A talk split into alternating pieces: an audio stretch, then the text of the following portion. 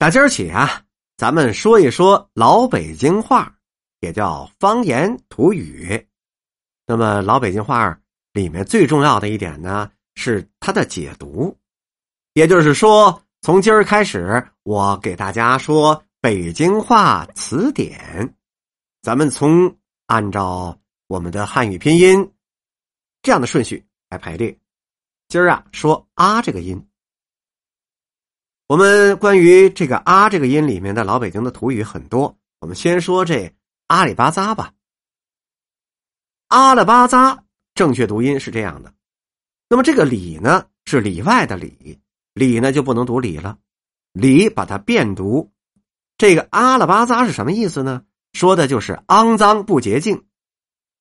啊，阿拉巴扎，比方说咱们举个例子吧，说到了楼下，出了门，当着车辙去过去。一瞧，这座破栅栏门啊，进去之后里头就是阿拉巴扎的两间头发铺。这个呢，也注意有这个儿化音，所以说呢，我们也要把它称之为儿化韵。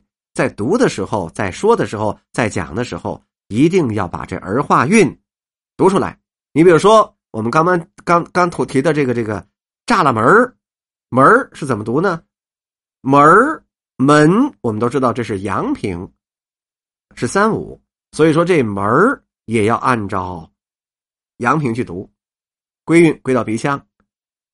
破栅栏门儿，这鼻腔通道得是通的，就是这理儿。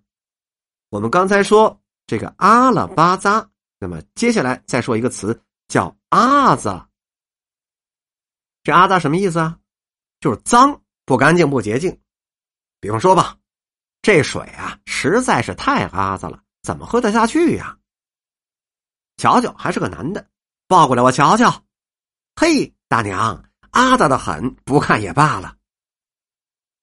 弄脏了，姑娘，请别的屋里坐坐吧。您瞧，我这里呀，阿杂了。你这样知经济的人，不能叫你们阿杂了我们大姑娘小媳妇的眼睛啊。反指龌龊的东西，这又是一层意思。比方说吧。这个看起来是雪后出晴、干净清新的城市，竟藏着这么多的阿子，他挣来的大部分钱，竟也是这样脏的钱了。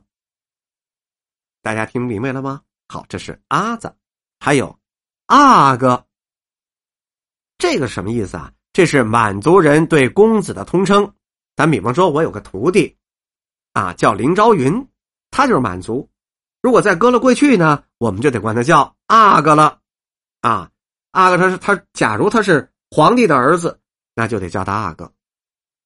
啊，清代的皇子叫啊，这个呢就得变调了，变什么呢？变阴平啊，阴平也就是我们老百姓所说的这个医生。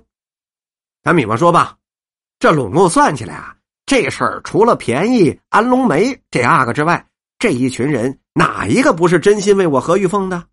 我还合着人家说什么呢？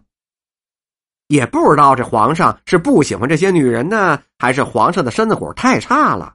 反正眼下呀，无论是哪个嫔妃，都是没遇过喜。咱别说大阿哥了，就连个格格毛也没见影子呀。太后从此废了大阿哥之后，跟洋务派就透着那么近乎，看着这九爷那也顺眼多了。您瞧，这个例子里面就有阿哥这个啊。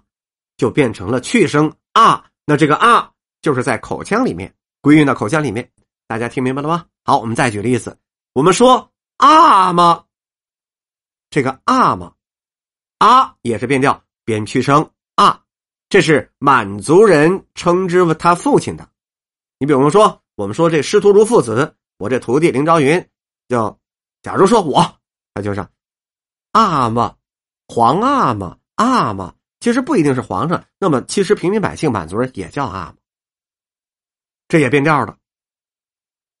咱们单说善权吧，听见刚才这套话，不知道哪粒狐狸的药啊，心里一想，必然是阿玛受了委屈了，可又不敢问呢。我阿玛跟我生了点前妻，现在不大好了，您给瞧瞧。